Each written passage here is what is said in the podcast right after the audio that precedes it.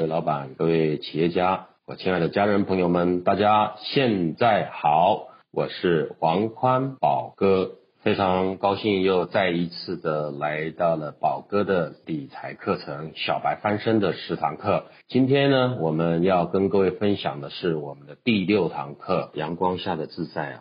最主要呢，就是告诉各位如何去找准钱脉啊，让我们的收入变倍增啊。那么找准钱脉的关键呢，就是有两个部分，一个呢就是脱离舒适圈，一个就是改变你的圈子啊。这两个概念呢，非常非常的重要。如果你想赚钱的话，那你一定要明白富人的思维。那怎么明白？怎么样才能够明白富人的思维呢？当然就是要改变圈子，然后进到他们的圈圈哦。我们都知道所处的环境啊，用现在的语言说叫圈子啊。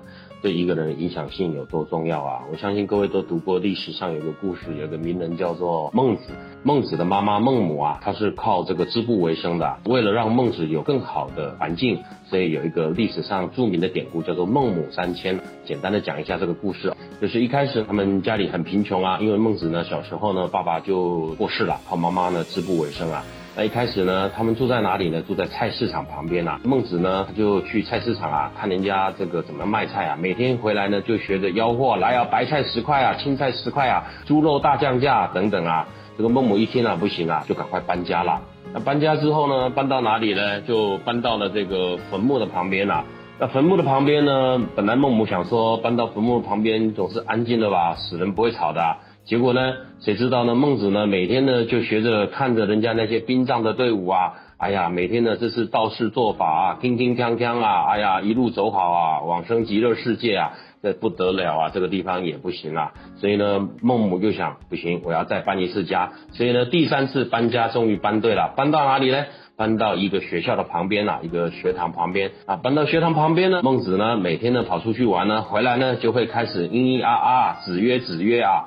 这个时候呢，孟母发现啊，这个环境终于对了。那结果呢，孟母的选择是正确的，因为呢，孟子成为中国历史上的雅圣。美国斯坦布大学教授马克·格兰福特啊，Mark Greenwater，他说啊，人的社交圈，人的人际关系啊，我们的圈子呢，基本上有分成两种，一种呢叫做强关系，一种叫做弱联系。强关系是什么呢？就是我们的亲朋好友、我们的家人啊、我们的同学啊、我们的邻居啊。那么这些人呢，基本上呢，就是跟我们在生命当中比较密切的，通常具有血缘关系的人呐，或者是地缘亲缘关系的人呐，叫这样的人士啊，叫做强关系。那另外一种呢，就是弱联系啊，知道这个人呐，熟人呐，听过啊，但是呢，不是不是很熟，甚至是陌生人呐，但是通过。啊，某一些社团啦、圈子啦，这个社群的联系，把它联系起来，这叫弱联系啊。那，各位来猜猜看呐，那我们生命当中啊，到底是强关系对我们的事业财富帮助比较大，还是弱联系对我们的事业财富帮助比较大呢？那答案是什么呢？经过呢这个大学教授啊，叫做马克格兰福特，他的研究发现一件事哦。那么大部分的人啊，平凡的人啊，都是运用强关系啊。简单的来说，就是通过我们认识的人脉去找到工作。然后就安安稳稳的过一辈子。可是呢，这些成功致富的人士呢，他们呢都有一个特点啊，就是他们非常会运用所谓的弱联系啊，也就是我们所谓的经营人脉啊、换圈子啊、扩大自己的影响力等等啊。所以，如果一个人要成功啊，首先就要跨出自己的那一步啊，走出自己的圈圈啊。除了自己的强关系之外，你开始要跟所有的弱联系产生关系哦。那么讲到这里呢，我想我们呢很多的上班族啊，大家都有同样的一个问题啊，就是回到家呢没有跟别人来往啊，基本上呢我们也很少去从事什么样的社交活动啊，或者就算有呢，那也都是这个所谓的呃乐色交际啊。没有意义的交际呀，啊，我们基本上很少去进到一个比较有营养的圈子。那我们知道圈子对人的影响是非常大的。那你会发现一件事情啊，人的一辈子的成就啊，一辈子的财富啊，跟你所交往的朋友，跟你所混的圈子是有很大的关系的。所以上班族大部分为什么赚不到钱？小白为什么没有钱呢？因为你没有在混圈子，或者你混的圈子是不对的。有很多的上班族呢，跑来问我啊，跑来问宝哥，说宝哥啊。其实呢，我也想改变我的圈子，我也想去多认识一些有钱人，我也想参加商会啊。问题是我不得其门而入啊，而且我进到那边啊，我觉得关系不对等啊，我跟他们无法交往，我也没有办法给到他们想要的东西。然后呢，我就觉得进到那种场合对我特别的不自在啊，那个地方感觉是不适合我的。很多人来问我的时候，我不知道你有没有同样的想法。宝哥过去呢也是持相同的看法啊，我我觉得不喜欢跟这些人混在一起。那事实上呢，我们呢喜欢呢跟自己熟悉的人混在一起啊。比如说啦，我习惯跟同事啊、跟朋友混在一起。可是呢，如果你要成功的话，你就要强迫自己啊，改变自己啊，去跟这些所谓的成功的人士、商业的人士啊、老板啊混在一起，你才有机会更成功。今天呢，宝哥要跟各位分享，跟同时导正一个观念啊，我们呢扩展我们的人际关系圈，进到所谓的弱联系的这个关系圈当中呢，你可能一开始会非常的不自在、不舒服啊。那稍后我们会谈到舒适圈的概念呐，这是很容易理解的。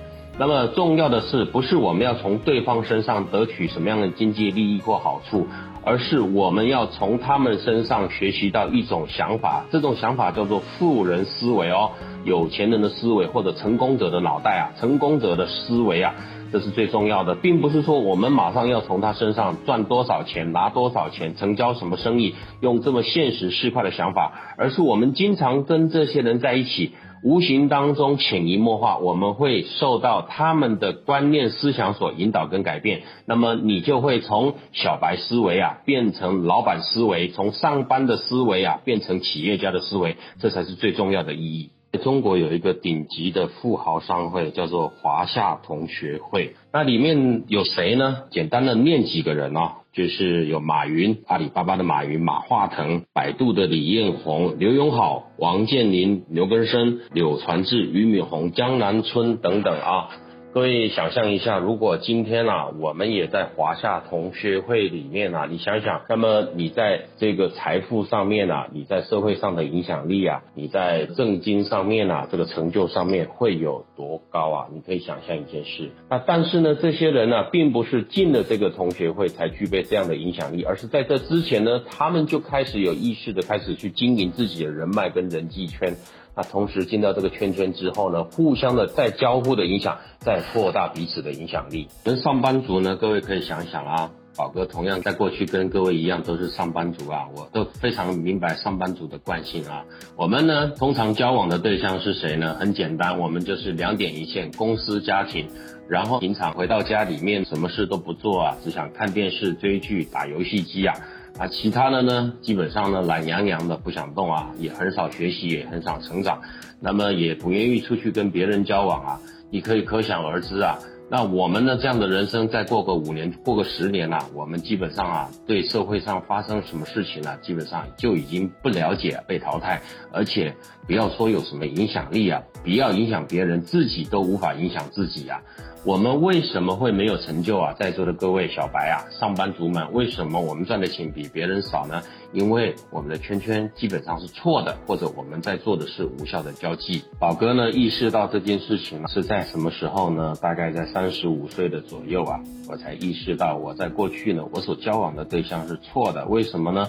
我总喜欢呐，跟比我更弱的人，比我更弱势的人呐，钱比我更少人在一起啊。当然，我讲这些话呢，并不是说瞧不起那些没有成就、没有钱或者瞧不起上班的人，并不是这个意思，各位不要误会哦。但是呢，我发现了，我总是喜欢跟这些人在一起。但这些人在一起谈论的话题是什么呢？很简单一个道理哦。如果你喜欢抽烟，那么大家在一起就是一起点烟，一起抽；如果你喜欢打牌，那么大家在一起就是坐下来谈打牌怎么打牌哦。如果你喜欢看电视，大家见面的话题就是追剧啊。那你会发现一件事情啊，过去我们所谓的这些交往啊，所谓的人际关系圈啊，通通没有谈到怎么去赚钱啊，怎么让人生更成功、更美好。很幸运呢，在三十五岁那一年呢，开始呢，遇到了几位老板、企业家。他们开阔我的视野，然后带我们呢进到他的圈圈了。当时呢，我进到这个圈圈的时候，其实我也没有意识到这些人会给我什么样的启发或改变。那我也只是有一个想法，很简单，就是我跟你们在一起，我可以得到什么好处？那同时呢？我可以给你们什么东西？你们为什么要跟我在一起？其实这个想法呢是多余而且不必的，因为我们跟这些人在一起，宝哥再一次的强调哦，我们不是马上要获取经济上的利益或好处，而是希望通过跟跟这些朋友的交往，然后改变我们视野、思维、习惯，还有观念、行为模式。通过这些人他们处理事情的态度。对于事情的解读，一个事件的解读，找到危机，找到商机，我们可以改变自己生命的一切。有一年呢，我一个朋友他们呢就很热情的邀请我们啊到岛上去过节。我记得非常的清楚啊，那时候是中秋节啊，快到中秋节的时候，那个月亮特别特别的圆啊，天气非常的好，秋高气爽的日子啊。那他呢是一个非常成功的企业家，那跨足了各个领域的产业哦，包括他自己本身呢是建设公司的老板，同时呢也投资了很多的事业。那事业做得非常的成功，那为人呢特别的诚恳又低调。其实呢，你一点都看不出来啊，他是一个大老板、大老总，而且他完全没有价值。那么我们大家呢就接受这个老板的邀请，这个老板呢姓杨，木易杨啊，杨总啊，我们就跟着他去他的老家玩了。一开始我们以为啊，他的老家是破破烂烂的一个乡下地方啊，结果去了之后大开眼界啊。中秋节的前一天啊，那我们一约呢就到了这个码头啊。到了码头边上呢，我们就上了他的游艇啊。那这个游艇呢，外表看起来并没有特别的豪华。进到里面呢，它就是一个双层的游艇啊。然后里面呢，全部都是用实木装潢，然后里面感觉特别温馨。还有一间卧室啊，是可以完全呃躺下来的一个双人床然后，是一个呃套房标间呐。卧室里面还有浴室、洗浴设施啊。这个游艇是上下两层的。那下层呢，呃，还有一个大大的客厅啊，大家可以在里面呢有酒吧，然后可以喝酒，可以唱歌，然后里面还可以看电视。然后上层呢是一个透风的甲板啊，可以在外面呢吹吹海风，看看风景。那就坐进游艇啊，吃吃喝喝啊，他准备了非常的多，他让他两个小美女助理啊啊准备了非常多的水果啊、零食、饮料，还有下酒菜。那当下呢，也开了几瓶红酒来喝啊。那些红酒呢，当然啦，各位可以猜，可想而知啊，这些红酒啊，都是特别特别收藏的好酒啊。这年份呢，非常的久远，而且喝起来呢，是特别特别的好啊。啊，不像我们可能在市场上买到的一大堆勾兑的这个红酒啊，都是酒精的味道。它这个红酒都是直接从法国啊，AOC 啊这个法定产区啊，酒庄里面限量版一箱一箱的搬的，一年呢，大概一个酒庄只能搬五箱。回来啊，啊，他就开了一瓶，好像是一九七三年的酒给我们喝啊，特别好喝，到现在我都还记得那个红酒的味道啊，一辈子没喝过这么好喝的红酒啊。我们船呢就在海上航行呢，大概航行了快四十分钟的时间啊，很快的就到达它的小岛啊。呃，这个岛呢很特殊啊，这个岛呢我就问他说，这个岛呢是谁的？啊，他告诉我这个岛呢是他们几个人呐合伙三四个人合伙把它买下来了，啊，用建设公司的名义买下来。当时买下来的时候啊，本来是要开发的。后来呢，也来到这个岛上，发现这岛上有好多的原生态的东西，还有就是当地的一些啊准证啊批文种种原因啊，所以一直没有去开发这个岛。那他们呢就把这个岛就把它稍微呢把它整理了一下呢，然后平常呢自己呢就会带一些朋友上到这个岛来度假。在这个岛上啊，真的是非常奇特，非常舒服啊。这个岛呢基本上没有住民，然后只有一些渔民平常打鱼的时候来这里休息。那这些渔民呢，在过去在这个岛上捕鱼的时候呢，把这个岛呢当做一个中继站跟补给站啊。所以当时他们买下岛的时候呢，也跟渔民和平的共处了啊，他们也没有把这些渔民赶走啊。那渔民呢就在岛上弄了一些屋子啊，然后呢自己种一些菜啊。那岛上呢还有一些雨水啊，更可贵的是啊，这个岛上呢有淡水。那这岛呢大概多大呢？说大不大，说小也不小啊。他跟我们说，大概如果用走路的走一圈呢，大概在四十分钟、四十五分钟可以走完了。那各位可以想想一下啊，这个岛说大不大，说小不小哦。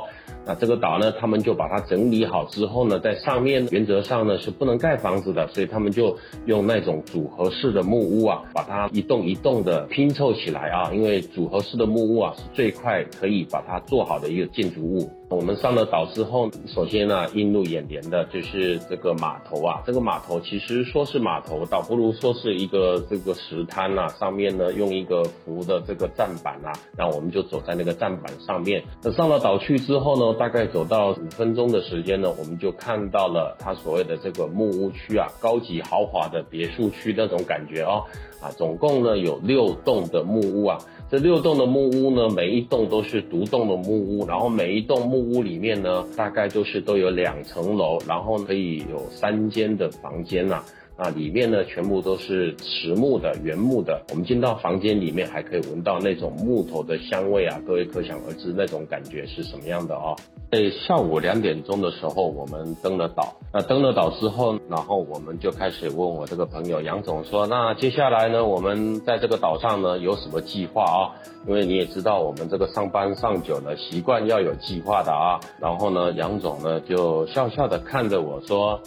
呃，小兄弟，放松吧，宝哥。我们今天呢来到这个岛上呢，接下来呢我们是没有计划的。那我一听他这个话，我就觉得特别纳闷呐。你今天不是邀我们来你们家这个老家这个岛上来玩吗？那你没有什么安排什么捕鱼捉虾、什么潜水浮潜这种什么沙滩竞走啊、这个沙滩拔河啊等等的这些活动游戏吗？啊，大叔，我这个意外的，他说。我们来到这个岛上就是要好好的放松的，呃，当下呢，我呢是没有反应过来的啊。我觉得生命当中应该要有计划，特别是我们这些上班的人啊，我们都是按着计划在走，按着目标在走的啊。那这个杨总就告诉我说：“来吧，好好的放松，既来之则安之。”那我就想，不然这样子吧。那接下来，呃，你总告诉我，我们下午的时间要干嘛吧？他说下午啊，我们就各自休息，想去海边的去海边，想睡觉的睡觉，想泡茶泡茶，想干嘛干嘛。哎呀，真的是特别特别的随性啊，根本没有章程啊，反正整个一个就是悠闲懒散的日子啊。然后呢，我就想呢，拿出手机来划划手机啊。啊，看看讯息啊，追追剧啊，结果一发现手机拿出来是没有信号的。原来在这个岛上啊，是无法跟外界联系的。刚开始的时候啊，这个手机啊无法跟外系联系的时候啊，是心里面呢有一点慌的。各位可以知道啊。一段时间我们没有看微信啊，没有看这些社群软体啊，没有看这些视频啊，人呐就是会觉得缺少了什么啊啊，慢慢呢就开始卸下自己心中的那一个防备啊，然后开始呢适应这个岛上的生活，没有手机的日子怎么去过？因为总是紧张害怕，忽然之间有个讯息来了，如果没有接到到一个会议的通知，没有接到一个重要的客户打来的电话，没有接到，或者老板领导打电话来没有接到，那不就是完蛋？了吗？啊，后来呢？因为真的是没有办法跟外界联系，所以干脆就算了吧。后来呢，一转念一这样想，心情就反而呢，慢慢的越来越轻松，越来越随性，然后人也越快乐，越自在了。到晚上的时间，我们就开始在月光下弄起了萤火晚会啊，吃吃喝喝啊，弄个烧烤，然后看着天上的月亮啊，特别大，特别圆啊，没有光害的月亮，好像离得我们啊特别特别的近啊，看着那个月亮从海面上升起，然后那个光啊洒溢在这个无垠的大海上面啊，哎呀，这种感觉一辈子都很难忘记。然后呢，大家就开始聊天了，敞开心房的开始讲。那这时候我就发现我们的视野思维。跟这个杨总真的有很大的落差。这个杨总呢，身价呢大概有十几亿的身价，那我们呢基本上就是一个平凡的上班族啊，小白啦，所以呢也不敢说有什么身价，也不敢说有什么成就，了不起就是一个啊外资企业的高管，大概就是这样子而已。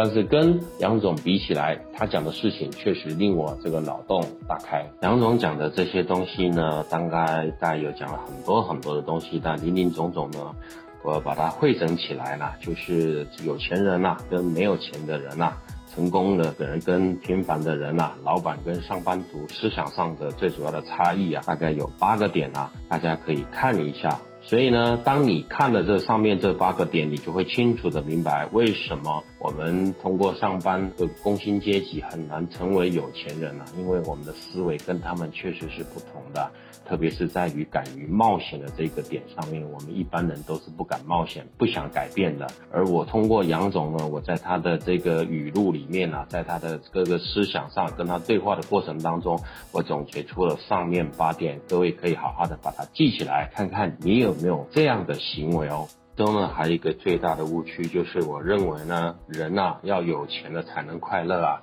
但是杨总告诉我一件事情啊，就是在他过去啊穷困潦倒的时候，他仍然觉得很快乐，哪怕他今天非常成功了，非常有钱了。他觉得这种快乐跟他过去没有钱的那个状况比啊，还是不同情境的快乐。那当我在这个小岛上面呢，待了三天、四天、五天的时候，慢慢忘记外面的情形啊，每天呢就是吃饭、睡觉，然后晒太阳、流口水、阳光、沙滩、啤酒，慢慢的开始觉得，哎呀，这种人生啊。才叫人生啊！我们过去那种不叫人生啊，那叫畜生的生活啊。后来呢，杨总就告诉我一件事情，他说：“你呢，想要快乐，不要让金钱来决定你的快乐。你想快乐，你就让自己决定自己的快乐。”所以宝哥说：“没有压力真好。”你以为快乐？要很多钱吗？很多人啊都把这个快乐跟钱啊、财富连上等号，其实这是一个大的误区。在我过去啊，曾经啊这几十年来活得非常纠结、非常痛苦的其中一个原因，就是我把我的快乐跟我的财富连上等号，我把我的面子跟我所赚的钱连上等号啊。我要把我一切一切的这些幸福啊，跟我的成就啊连上等号。我觉得这件事情是大错特错的，因为通过在这个岛上啊五六天的离群所居啊，连这个电话信号打不出去也发不进来啊。那这种过程当中，我开始反思自己啊，原来我们要过的生活跟钱一点都没有关系，特别是在快乐这件事情上面。尽管我们需要努力的去追求成就赚钱，但是这个跟快乐一点关系都没有。非常的怀念当时在这个八月十五的假期啊，唐总邀请我们到他的岛上去度假。这个岛上的度假呢，对我的启发呢是特别大的，尤其对我接下来生命的转折非常大。因为呢，我彻底的改变了我的穷人跟富人的思维，我开始明白一件事情。啊，富人之所以成为有钱人啊，他们的想法一定是跟我们不一样的。他们没有比我们聪明，但想法一定是跟我们不同的。而我过去呢，没有接触到这些所谓的成功的人士、成功的企业家、老板啊、有钱人呐，所以我没有办法明白他们的想法。当我有机会接触到之后，我才彻底的发现，经过比较，他们想的确实跟我想的有很大的不同。我举个例子啊，在过去我们上班的时候。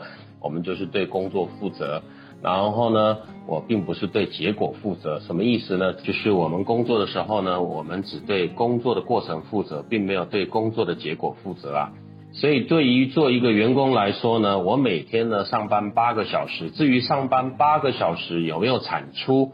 有没有对公司产生业绩？有没有对公司产生实际的营收？是跟我无关的。可是对老板来说呢，这八个小时最重要的意义在哪里？他希望呢能够产出结果，也就是让公司能收到钱。那么公司收到钱，公司才能够运营的下去，付房租，付给员工的薪水，管销，然后呢公司才会有盈余。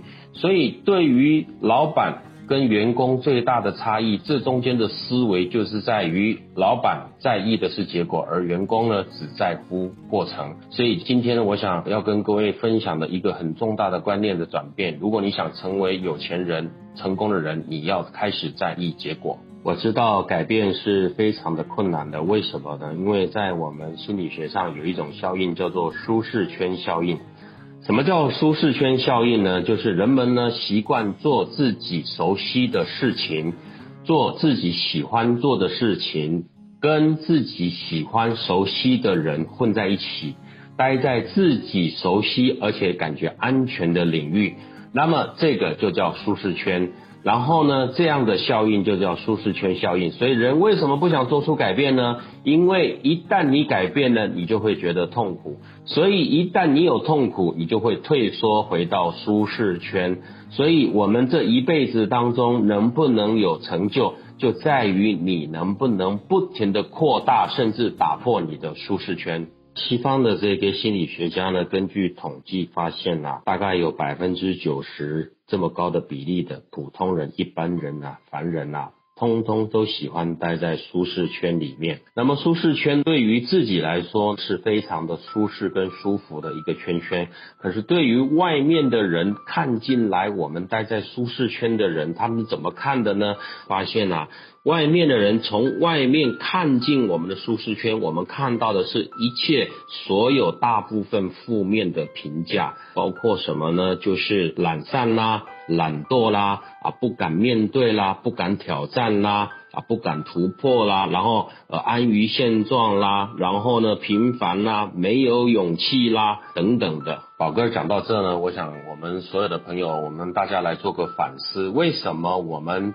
这么平凡，这么平庸，为什么我们就是要靠微薄的工资收入来赚钱，来养家，来维持最简单的、最基础的生活？为什么我们没有办法过上很富足的生活？我想其中有一个原因，就是叫做舒适圈的固化。就是说，你待在这个圈里面呢，待太久了，这个圈圈已经没有弹性了，无法再向外扩充、再延伸，而且你也不想改变。那么改变呢？为什么很难呢？因为改变是痛苦的。人一旦碰触到舒适圈的边界，就会产生恐惧。那么产生恐惧之后，你就会退缩。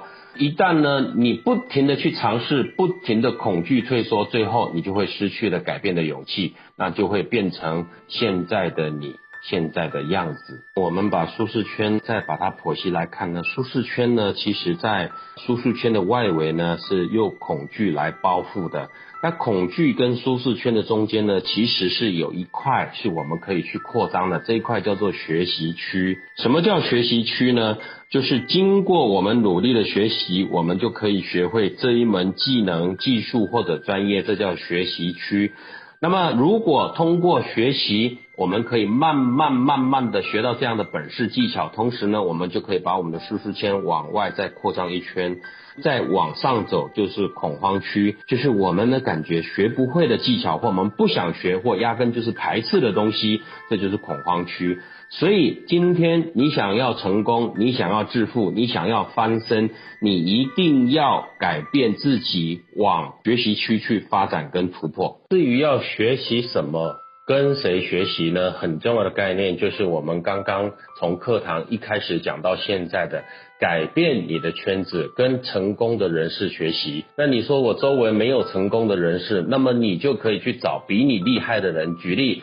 找你的上司，找你的领导，甚至找你的老板，不停的去跟他们请教，不停的跟他们亲近，不停的跟他的对话。一开始你可能找不到方法，不得其门而入，但是通过一段时间的相处，慢慢的你就会开始理解。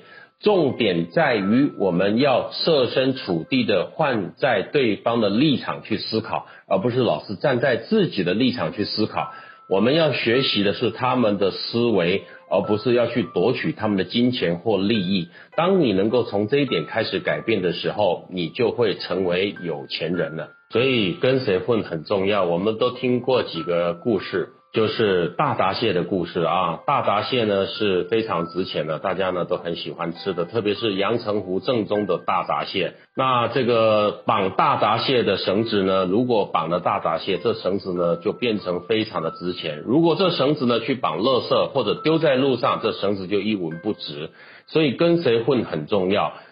李嘉诚当时呢，他的这个秘书，他的司机要退休的时候呢，他说我给你两百万的支票，让你好好可以过日子。结果呢，他的司机，他的秘书跟李嘉诚说，老板不用了，我在过去呢为您服务的过程当中呢，你说买什么股票我也买一点，你说买什么土地我也买一点，所以这几年的时间下来呢，你赚了大钱，我赚了小钱，所以跟谁混非常的重要，这也是决定你学习的方向。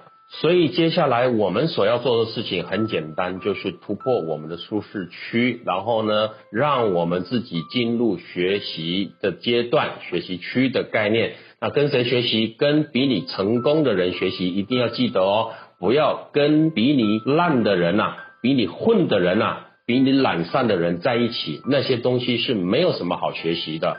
如果你真心的找不到这样的对象，那么欢迎来到宝哥的空中理财课堂啊！有什么样的想法，有什么样的观点，我们都可以提出来，一起来做交流探讨。这一系列的课程呢，叫做宝哥的理财课堂小白翻身的十堂课，总共呢有三个篇章，十堂课。那么今天这一讲呢是第六讲，阳光下的自在。那么宝哥希望呢，通过这一讲的分享啊，各位可以找到真正的快乐。然后，快乐跟财富是不能画上等号的。各位亲爱的朋友，请你们一定要注意，不是因为你很多钱才快乐，是因为你先快乐了，才有很多钱。下一堂课呢，我们要讲的是第七讲升等的头等舱。我们同样的通过一个小故事、大道理，然后带入一些简单的理财观念，让大家从观念上开始改变，然后生命从此变得不同。希望下一讲大家一样准时，我们回到课堂上见。